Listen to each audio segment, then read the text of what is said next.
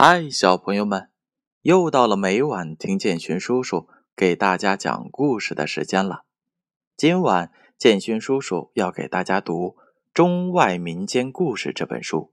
这本书是由北京出版集团公司以及北京教育出版社出品的，主编是金波。小朋友们一定都见过苍蝇吧？大家一定都细心的观察过，苍蝇喜欢搓前脚，这又是为什么呢？今晚建勋叔叔讲的故事就和苍蝇喜欢搓前脚有关系，希望小朋友们能从故事当中找到问题的答案。今天的故事名字叫做《苍蝇为什么》。爱搓前脚。从前有一对父母双亡的兄弟，哥哥自私自利，十分的贪心；弟弟老实本分，从不计较个人得失。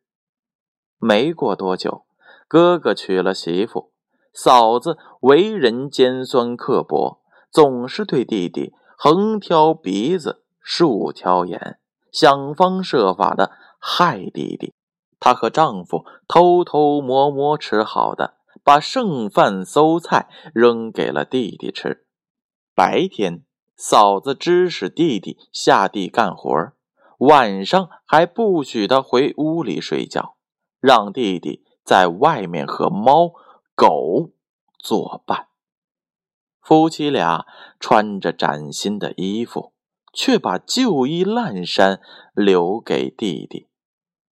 寒冷的冬天，弟弟披着破棉袄，冻得直哆嗦。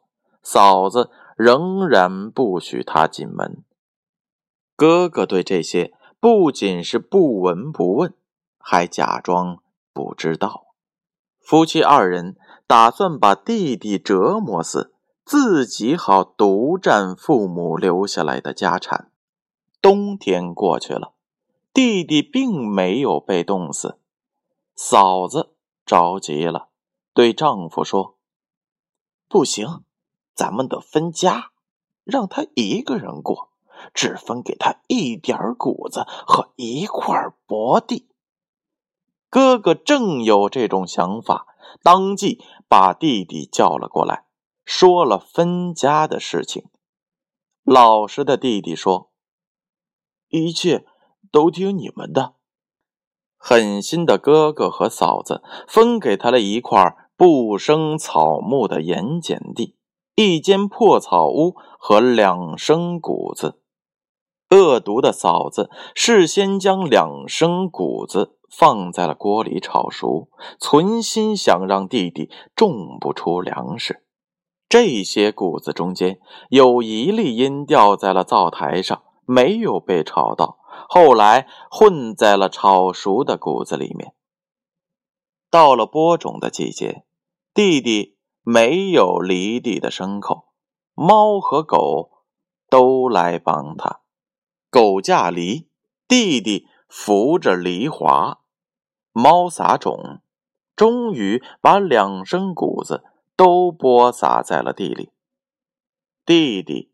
盼望着种子快点发芽成长，可是许多天过去了，地里只长出了一棵小苗。弟弟把这一棵小苗当做宝贝，小心的呵护、浇水、施肥，不敢有一丝的马虎怠慢。小苗终于长大了。结出了粗壮的谷穗，这让弟弟心中充满了希望。谁知，就在谷子即将成熟之时，一只野鸽子飞来了，将谷穗叼走了。弟弟着急了，拔腿就跟在野鸽子后面追。鸽子不停的飞，他也不停的在追。弟弟一直追了九座山，鸽子飞进了前面山上的一座寺庙里面后，一眨眼就不见了。弟弟追到寺庙门口，哪里找得到骨碎呀？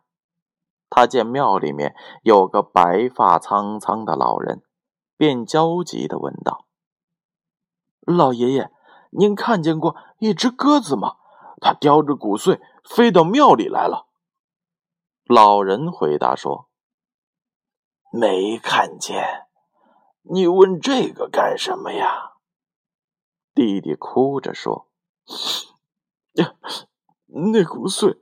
是我辛辛苦苦种的，却被鸽子抢走了。我撒了两升种子，只发了一颗芽，长了一串又大又壮的骨髓。嗯，这骨髓是我全部的希望，没有它，我吃什么呀？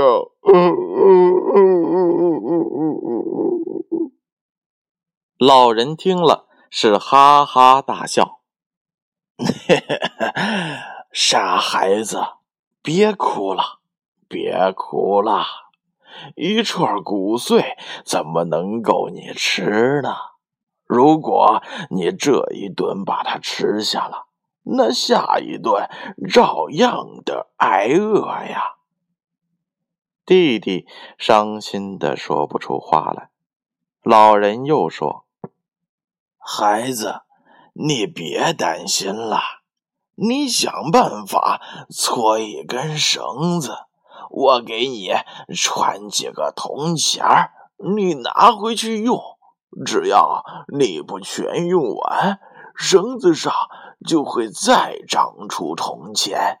你想用钱就去取，永远取不完。弟弟听了。转忧为喜，擦了眼泪，随手从破褂子上抽出了几根棉线，用手搓成了一根五寸长的棉线绳。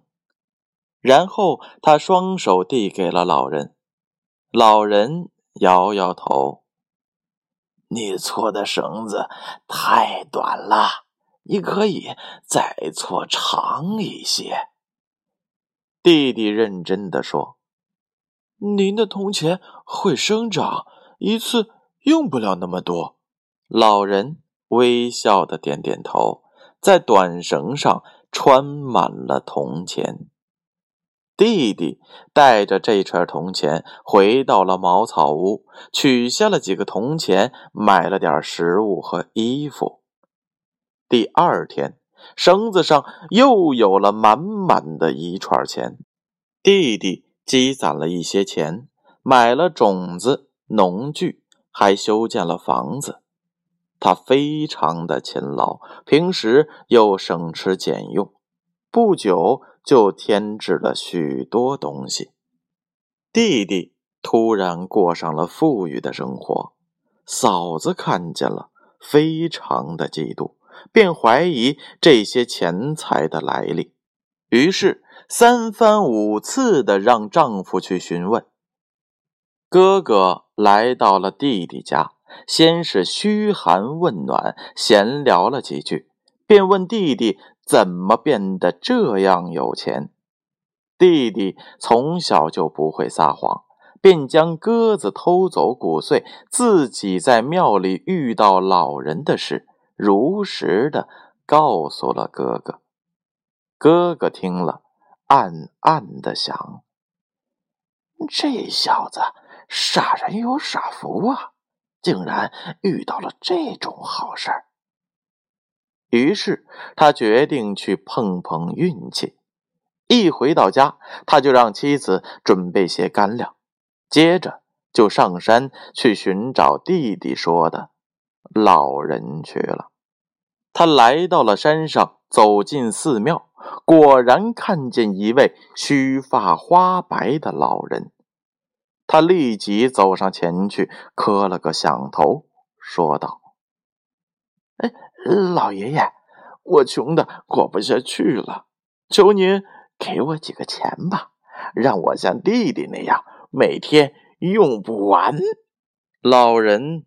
闭着眼睛说：“可以，你先搓一根绳子吧。”哥哥身上穿的是绫罗绸缎，哪里来的棉线呢？